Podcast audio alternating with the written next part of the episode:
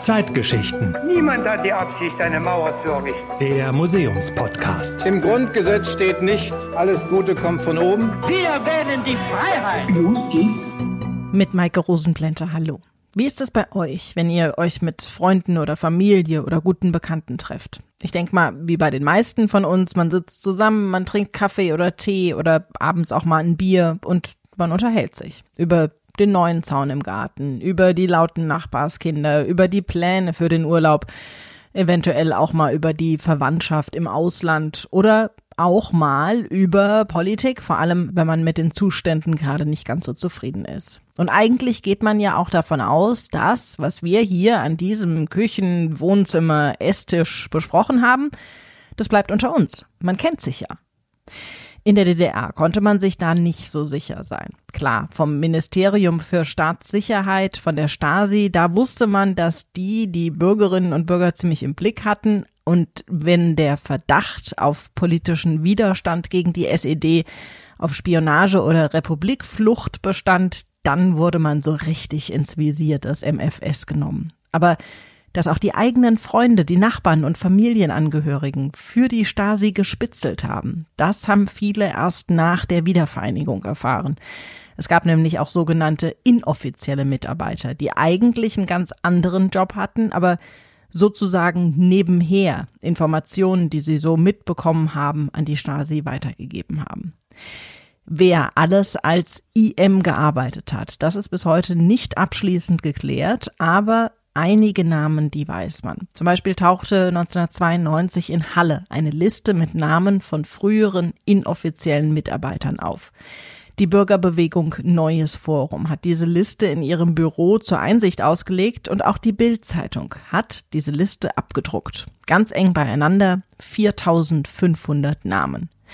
Diese Liste aus der Bildzeitung, die hängt bei uns im Zeitgeschichtlichen Forum Leipzig. Sie ist eines der Objekte, die zeigen, wie sich Menschen nach dem Mauerfall mit der eigenen Geschichte und der Geschichte der DDR auseinandergesetzt haben. Und über diese Liste spreche ich jetzt mit Dr. Iris Benner. Sie ist wissenschaftliche Mitarbeiterin der Stiftung. Hallo, Frau Benner. Hallo, Frau Rosenplenter. Wie ist die Bildzeitung eigentlich an diese Namen gekommen? Stasi-Mitarbeiter, die hätten ja theoretisch geheim sein müssen.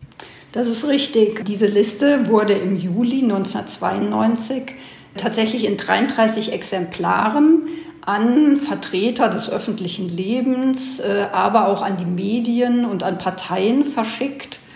Und äh, es war zunächst äh, unklar, von wem diese Liste gekommen war.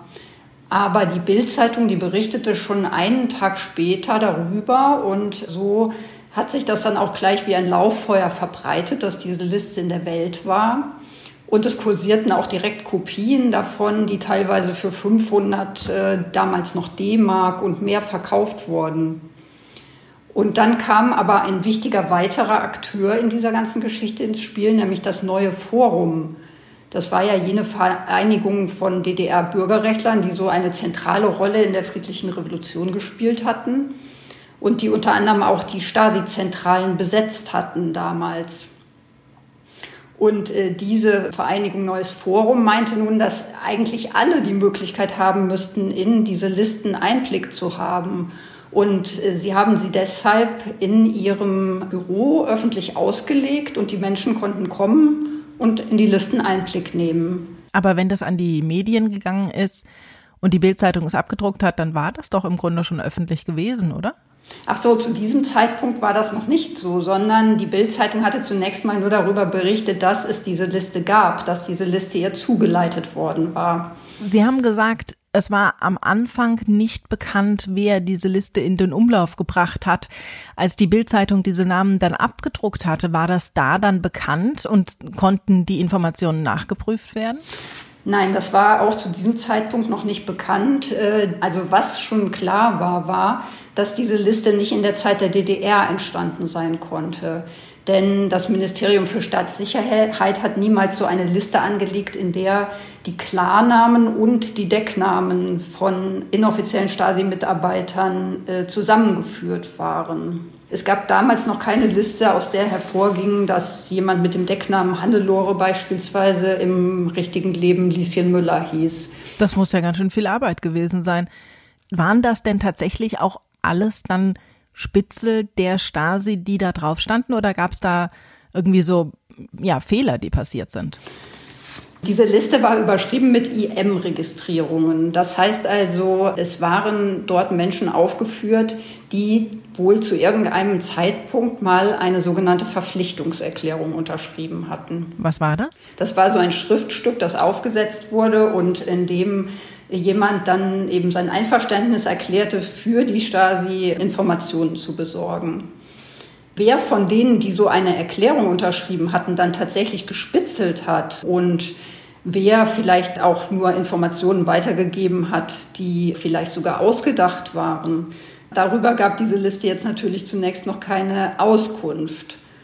Und außerdem war natürlich vollkommen unklar, was letztlich diejenigen mit ihrer Spitzeltätigkeit angerichtet hatten. Denn ähm, wenn jemand zum Beispiel berichtet hat, dass sein Nachbar jeden Morgen um 6 Uhr pünktlich zur Arbeit ging, dann hat er vielleicht gedacht, dass er damit Ausdruck verleiht, dass dieser Nachbar ein zuverlässiger Arbeiter ist. Tatsächlich konnte es aber sein, dass das dann für die Stasi bedeutete, dass sie um 8 Uhr anrückte und dort dann ungestört seine Wohnung durchsuchen konnte. Und so waren sich wahrscheinlich viele Spitzel ihrer Tragweite, der Tragweite dessen, was sie getan haben, nicht bewusst. Obwohl sie andererseits natürlich viele Beispiele hätten sehen können, wo eben äh, mit den Mitteln der Zersetzung die Staatssicherheit äh, durch solche Informationen ganze Freundschaften, Familien und ganze Lebenswege zerstört hat. Jetzt geht es bei dieser Liste ja in Anführungszeichen nur um Menschen, die in Halle gelebt haben. Heißt, es waren nicht 80 Millionen Menschen, aus denen dann 4500 Namen genannt wurden, sondern es war eine Stadt mit knapp 300.000 Einwohnern. Und sie sagen, da stand halt einfach jeder drauf, egal wie viel er gespitzelt hat oder ob er überhaupt gespitzelt hat. Die Wahrscheinlichkeit, dass aber jemand jemanden kennt, der auf dieser Liste steht, war ja relativ groß. Wie waren die Reaktionen der Menschen in Halle auf diese Liste und was ist mit den Menschen passiert, die auf dieser Liste standen? Ja, also als diese Liste in der Welt war, hat man natürlich zunächst mal gefürchtet, dass es so eine Art Hexenjagd gibt oder ähm, dass es Racheakte geben könnte oder vielleicht, dass es sogar zu Selbstmorden führt. Tatsächlich war es aber so, dass im Grunde es schon einzelne Anfeindungen gegeben hat, die auch bekannt wurden, allerdings meistens nur dann, wenn es eine zufällige Namensgleichheit gab. Also das heißt, wenn jemand auf der Liste stand, der im Grunde jetzt gar nicht darauf gehört hätte. Diejenigen, die auf der Liste standen, haben meist solche Reaktionen eher für sich behalten. Es gab allerdings auch einzelne Geschäftsleute, die haben über Kundenschwund geklagt. Insgesamt kann man aber sicherlich sagen, dass eher die öffentliche Diskussion um die Gründe für Verstrickungen und Schuldfragen nochmal ganz neu gestellt und angeregt wurde und es somit auch viele eher gut fanden, dass es diese Veröffentlichung gegeben hatte. Gab es denn auch eine Diskussion darüber, ob es richtig war, eben die Namen direkt zu veröffentlichen? Damit waren ja im Grunde die Persönlichkeitsrechte auch beeinflusst. Oder waren sich alle darüber einig, dass diese Namen im öffentlichen Interesse sind und eben deshalb veröffentlicht werden müssen? Ja, es gab auf jeden Fall eine Diskussion über die Frage, ob diese Veröffentlichung richtig war. Und äh, die hängte sich im Grunde an zwei Fragen auf, nämlich einerseits waren die Menschen wirklich alle Stasi-Spitzel und was hat ihre Spitzeltätigkeit angerichtet? Da gingen natürlich dann die Meinungen auseinander, ob jetzt tatsächlich alle Spitzel die gleiche Schuld getragen hatten und aus welchen Beweggründen sie vielleicht damals zugesagt hatten, Informationen zu liefern. Und die zweite Frage war, hatte jemand, wenn er auf der Liste, zu Recht auf der Liste stand, ein Recht darauf, dass das dann geheim blieb? Und während äh, diese erste Frage sich zumindest zeitweise ziemlich stark auf das Zusammenleben der Menschen in Halle ausgewirkt hatte, kann man sagen, dass die zweite Frage eigentlich vor allem die Gerichte beschäftigt hat später. Haben die Menschen denn auch irgendwann daran gezweifelt, ob diese Informationen überhaupt richtig sind? Ja, also ähm, schon die Liste ist mit einem Vorwort versehen und in dem heißt es, dass es nicht auszuschließen sei, dass sich da Fehler eingeschlichen hätten und dass da auch Menschen genannt sein könnten, die vielleicht schon ganz lange keinen Kontakt mehr mit dem Ministerium für Staatssicherheit gehabt hatten. Und es meldeten sich bald auch Menschen, die sagten, sie stünden auf der Liste, aber sie wären ja damals zu einer Unterzeichnung dieser Verpflichtungserklärung gezwungen oder erpresst worden. Und andere wiesen natürlich auch darauf hin, dass da vielleicht auch Menschen, von denen man wusste, dass sie inoffizielle Mitarbeiter waren, gar nicht genannt waren. Und so äh, kam es, dass schließlich der damalige Bundesbeauftragte für die Stasi-Unterlagen, die ja damals noch Gauck-Behörde genannt wurde, nämlich Joachim Gauck, der spätere Bundespräsident, dann auch nach Halle kam und seine Einschätzung abgeben sollte. Er hat dann gesagt, dass seine Behörde tatsächlich stichprobenartig geprüft hat und dass diese Überprüfung ergeben hat, dass im Grunde schon alle, die auf der Liste standen, tatsächlich mal so eine Verpflichtungserklärung unterschrieben hatten.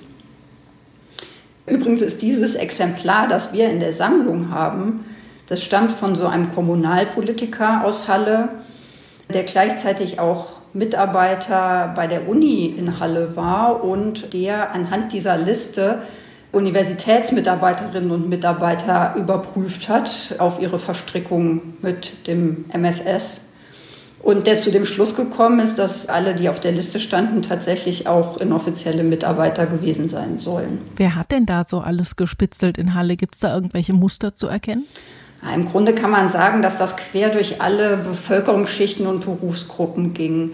Es ist wohl so, dass 83 Prozent der inoffiziellen Mitarbeiter männlich waren, so viel kann man sagen, und dass sie mehrheitlich der SED angehörten. Im zeitgeschichtlichen Forum, da zeigen wir diese Liste ja im Zusammenhang mit Zeitzeugeninterviews und aus denen geht, wie ich finde, sehr gut hervor, dass es da sehr unterschiedliche Beweggründe gab. Das geht vom Extrem der überzeugten Sozialistin die zur Sicherheit des Staates beitragen wollte, bis hin zum Erpressungsopfer, das zum Beispiel durch die Drohung, dass die eigenen Kinder zur Zwangsadoption freigegeben würden, dann gezwungen wurde zu unterschreiben. Und es gab sicherlich auch Menschen, die hofften, dadurch Schlimmeres zu verhindern, wenn sie sozusagen vielleicht auch falsche Informationen weitergeben und dann gab es natürlich auch Menschen, die sicherlich erhofften, dass sie Vorteile oder Prämien bekommen könnten, wenn sie sich dazu verpflichten. Also besonders eindrücklich finde ich die Aussagen von einer inoffiziellen Mitarbeiterin Monika Häger, die zeigen wir auch in unserer Ausstellung. Die hatte sich 1990 zu so einem ganz ausführlichen Interview bereit erklärt. Und die spricht so von dem Gefühl der Bestätigung und der Zugehörigkeit, das sie ähm, dadurch erfahren hat. Und sie beruhigt sich andererseits immer wieder damit, dass es ja nicht gerade ihre Informationen gewesen seien, die dann andere Menschen ins Gefängnis gebracht hätten. Aber demgegenüber stehen in unserer Dauerausstellung dann eben auch Menschen, die äh, berichten, wie sie durch engste Familienmitglieder bespitzelt wurden und äh, die dann oft erst durch einen Einblick in ihre Akte verstanden haben, welchen Schaden dadurch angerichtet wurde. Das war ja eben diese perfide Technik der sogenannten Zersetzung. Auf dieser Liste sind jetzt nur in Anführungszeichen Menschen, die inoffiziell für die Stasi gespitzelt haben, die also jetzt nicht wirklich angestellt waren, sondern das aus welchen Gründen auch immer eben nebenbei, sage ich mal, gemacht haben. Gibt es denn auch Listen von offiziellen Mitarbeitern der Stasi?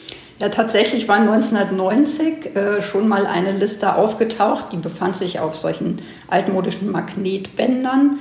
Dabei handelte es sich um die Gehaltslisten sämtlicher offizieller Mitarbeiter des Ministeriums für Stadtsicherheit. Also es waren rund 91.000 Personen. Wow. Die hatte lustigerweise das MFS selbst gespeichert, um deren Rentenansprüche zu sichern, wenn es einen neuen Staat geben sollte. Das war das sogenannte Finanzprojekt. Diese Liste der inoffiziellen Mitarbeiterinnen und Mitarbeiter, die ist ja nur für Halle rausgegeben worden. Gab es sowas denn auch noch in anderen Städten? Es sind immer mal wieder Listen aufgetaucht. Allerdings in Halle, das war damals das erste Mal, dass in einem solchen Umfang so etwas veröffentlicht wurde. Später gab es dann immer mal wieder Listen wie zum Beispiel zu konspirativen Wohnungen und anderen Immobilien, die das MFS genutzt hatte. Oder es gab auch eine Liste mit geheimen Stasi-Offizieren, die äh, mal von der Taz veröffentlicht wurde. Und äh, wenn Sie heute das Internet durchsuchen, dann sehen Sie, dass es zahllose Listen gibt, die da kursieren, die man runterladen kann. Und da ja, ist immer mal wieder sowas aufgetaucht, aber nichts hat einen solchen Aufruhr ausgelöst wie diese Listen aus Halle. Sie haben eben schon das neue Forum genannt, das dann die Listen kopiert und ausgelegt hat. Und das hatte ja dann eben auch ein juristisches Nachspiel. Das ist im Grunde durch alle Instanzen gegangen. Und immer wieder hat das neue Forum diese Verfahren verloren. Also sie hätten nach Aussage der Gerichte diese Listen eben nicht auslegen dürfen. Mit dem Ergebnis, dass 30 Stasi-Mitarbeiter deren Namen geschwärzt bleiben mussten auf dieser Liste, bis dann das Bundesverfassungsgericht kam. Ja, in der Tat hatten 30 Personen äh, veranlasst, dass ihre Namen geschwärzt werden müssten, mussten. Das neue Forum hat dann allerdings auch gleich schon die Gauk-Behörde damit einbezogen und hat die Personen überprüfen lassen. Und es kam heraus, dass sie im Grunde schon zu Recht auf dieser Liste standen und 19 davon haben dann eigentlich äh, ihre Klage auch sofort zurückgezogen. Und am Ende blieb dann eigentlich nur noch eine Handvoll Klagen bestehen, die dann die Gerichte bis ins Jahr 2000 beschäftigt hat. Das waren dann solche Fälle wie zum Beispiel eine Kaffeehausbetreiberin, die immer wieder betonte, dass ihre Café zwar als Treffpunkt genutzt worden sei, aber sie nicht willentlich jetzt in diese Machenschaften verstrickt gewesen sei. Und die eben darauf bestand, dass ihr Name in diesem Zusammenhang nicht mehr genannt werden dürfte. Der Bundesgerichtshof, der hat dann schließlich für diese Klägerin nochmal entschieden und hat gesagt, da sie keine Person der Zeitgeschichte sei, wäre auch das Interesse der Öffentlichkeit an ihrem persönlichen Namen jetzt nicht so groß, sodass da keine wirkliche Aufklärungsarbeit geleistet worden sei, dadurch, dass ihr Name genannt wurde. Und das Bundesverfassungsgericht das hat später darauf hingewiesen, dass natürlich das Ministerium für Staatssicherheit als Stütze der SED-Diktatur sehr wohl von allgemeinem öffentlichen Interesse sei. Das hat aber diese Entscheidung des Bundesgerichtshofes nicht nochmal aufgehoben, sondern hat nur darauf hingewiesen, dass damals nicht alles bedacht worden sei. Sie haben eben auch gesagt, am Anfang sei nicht bekannt gewesen, wer diese Liste veröffentlicht hat. Ist es denn mittlerweile bekannt? Nein, das ist niemals rausgekommen. Es gibt unterschiedliche Theorien. Einerseits Gerüchte auch, dass vielleicht ehemalige Stasi-Mitarbeiter die Liste erstellt hätten, um Unfrieden zu stiften. Aber die Mitglieder des neuen Forums sagen, dass die Liste schon in Bürgerrechtskreisen erstellt wurde und dass das Ziel gewesen sei, im Grunde die Diskussionen anzuregen.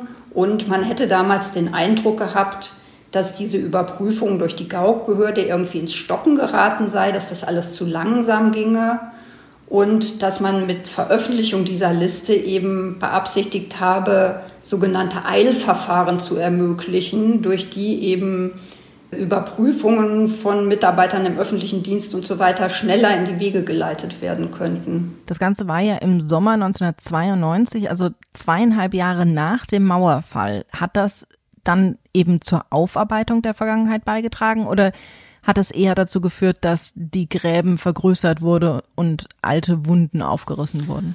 Tja, wahrscheinlich sowohl als auch. Ähm, allerdings insgesamt kann man sicherlich rückblickend sagen, dass durch diese Veröffentlichung die Diskussion nochmal angeregt wurde, auch darüber, wie der Einzelne eben in diese Machenschaften verstrickt war und auf der anderen Seite nochmal sehr deutlich wurde, wie unglaublich weitreichend ja dieses Spitzelnetz gewesen war. Und dies hat dann letztendlich wahrscheinlich stärker zur Aufarbeitung beigetragen, als dass es tatsächlich Gräben aufgerissen hätte. Danke Ihnen, Frau Benner, für die Informationen. Danke Ihnen auch. Die nächste Zeitgeschichte blickt ein bisschen in die Zukunft, obwohl wir ja eigentlich ein zeitgeschichtlicher Podcast sind. Aber im Zeitgeschichtlichen Forum Leipzig steht das Modell der Einheitswippe, wie sie im Volksmund genannt wird, also des Freiheits- und Einheitsdenkmals in Berlin, das aktuell vor dem neuen alten Stadtschloss gebaut wird. Wenn ihr bis hierhin durchgehalten habt, dann scheint euch dieser Podcast ja zu gefallen das freut uns sehr. Und es würde uns noch mehr freuen, wenn ihr anderen davon erzählen könntet, uns empfehlen würdet. Das wäre super. Und wenn ihr es nicht schon gemacht habt, gerne auch den Podcast abonnieren, dann bekommt ihr auch die nächste Folge direkt angezeigt. Danke euch, bleibt gesund und bis zum nächsten Mal. Zeitgeschichten. Der Museumspodcast der Stiftung Haus der Geschichte der Bundesrepublik Deutschland.